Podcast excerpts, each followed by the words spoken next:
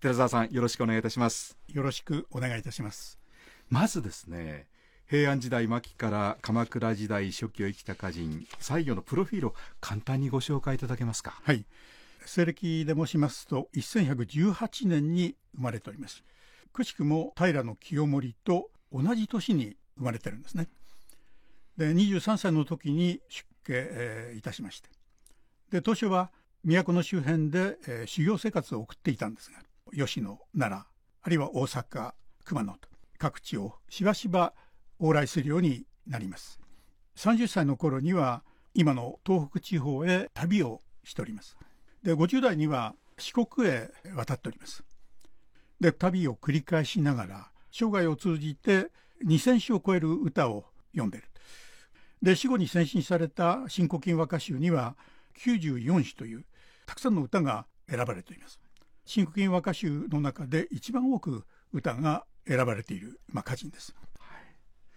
さその作業を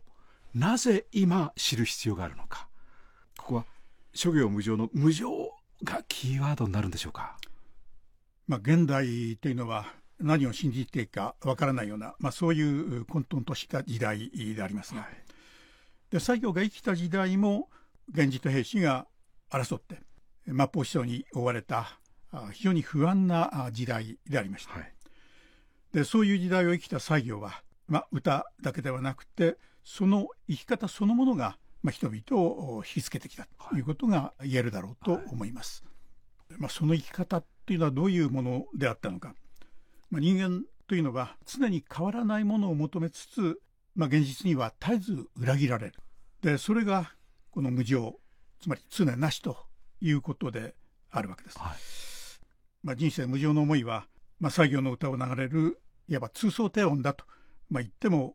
いいわけですね、まあ、現在もこう平穏を願いながらも、まあ、戦争や災害が絶えない時代であるわけです。無常というものは昔も今も厳然としてある。でその無常を乗り越えるための生き方を、まあ、採用知ることで学ぶことができるだろうと思います。では現在の私たち西行のどんなことを知るべきなのか伺っていきたいというふうに思います。まず西行の旅についてなんですが、まあ、先ほどお話があったように西行は出家して日本各地を旅しながら歌を詠みました。寺澤さんが当時は今と違ってレジャーや余暇を楽しむための旅は存在していなかったという書いてらっしゃるんですけども最後は旅に何を求めたというふうに言えますでしょうか、まあ、昔は旅というものは非常に危険なものでありましたからやむを得ない目的がなければ、まあ、人は旅などしなかったんです、はい、ただそういう中で旅というものが現実の諸々の束縛から我が身を解き放って、はい、未知の世界に遊ぶ。そういう意義や魅力を持っていたこともある程度自覚され始めていたと思われます。まあ、作業は日常の絆を離れて常に旅の状態に身を置くことで、まあ、精神の自由を確保しようとしたんでしょう。はい、で後世は日常性を離れて未知の世界に遊んで風景を眺めること自体を楽しむようになるわけですが、はい、まあ、作業はそういう旅を実践した極めて早い例として見ることができるだろうと思われます。そして寺澤さんが西行の代表的な和歌をいくつか挙げています。でその中の一つがこちらです。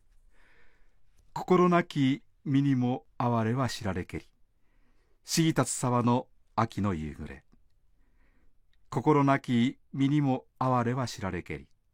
過ぎ立つ沢の秋の夕暮れ。まあ、これは情緒を理解しない湿気の身であっても物の哀れは知っているよって市議の飛び立つ沢の夕暮れに感じることができるといった意味の歌ですけれどもこの歌を私たちはどう理解をすればよろしいですか？まあ中世に生きる人間の孤独な魂を、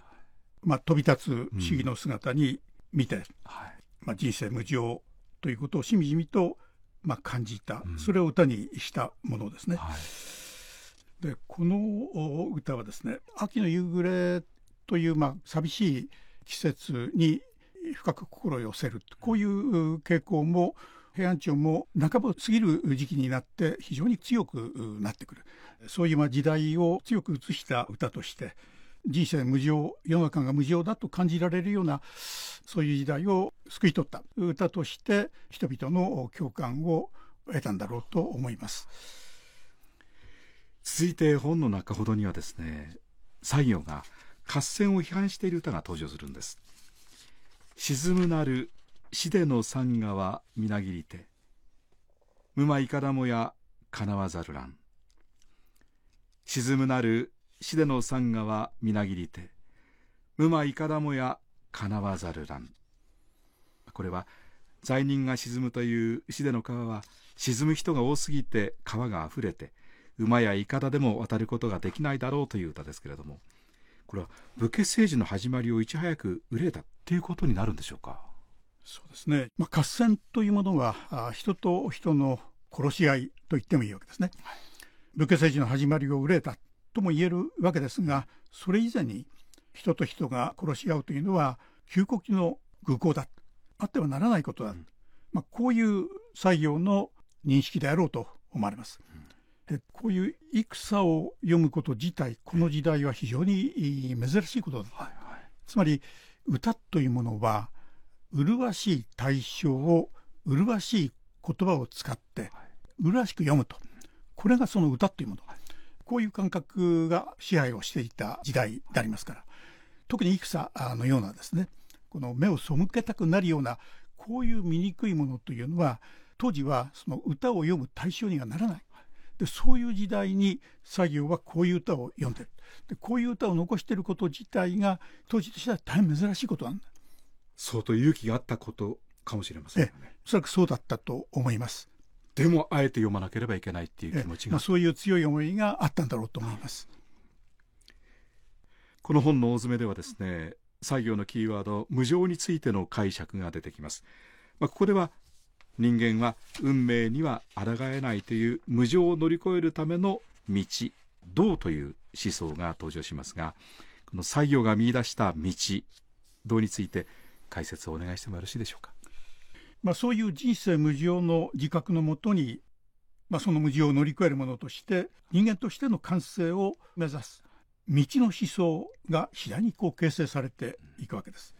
まあ、茶道華道書道柔道剣道弓道武士道皆あそうでありますがこの一つの道に打ち込んで、まあ、先進努力するということで常人が及ばないほどの技量を手に入れる、はい、で同時にその修練を通じて人間としての完成を目指すわけですね。で作業はただ無事を嘆くばかりでなくて、まあ、生涯を通じて、えー、普段の精進をすることによって、まあ、それを乗り越える道があるということを自ら示したわけです。で非常に強い意志でもって人生を生き切るということですね。まあ、人間というのは周囲の条件によって妥協を重ねなければ生きていけない、まあ、そういう宿命も一方で追ってるわけですがさっきも触れましたが戦というまさにこれ人の殺し合いこれ以上醜いものはないそういう時代にこの自らの強い意志で自分の人生を、まあ、生き切ったということですね自分の心に自分の魂に、まあ、誠実に生きた非常にこう爽快なものがあります。まあ、これは現代でも十分に、まあ、一つの手本になるような気がいたします。まあ、作業に親しむことで作業の歌を愛読することでそういう作業の持っている世界に、まあ、少しでも近づければという思いを強くいたします。採用歌と旅と人生の著者寺澤幸忠さんにお話を伺いました。寺澤さんありがとうございました。ありがとうございました。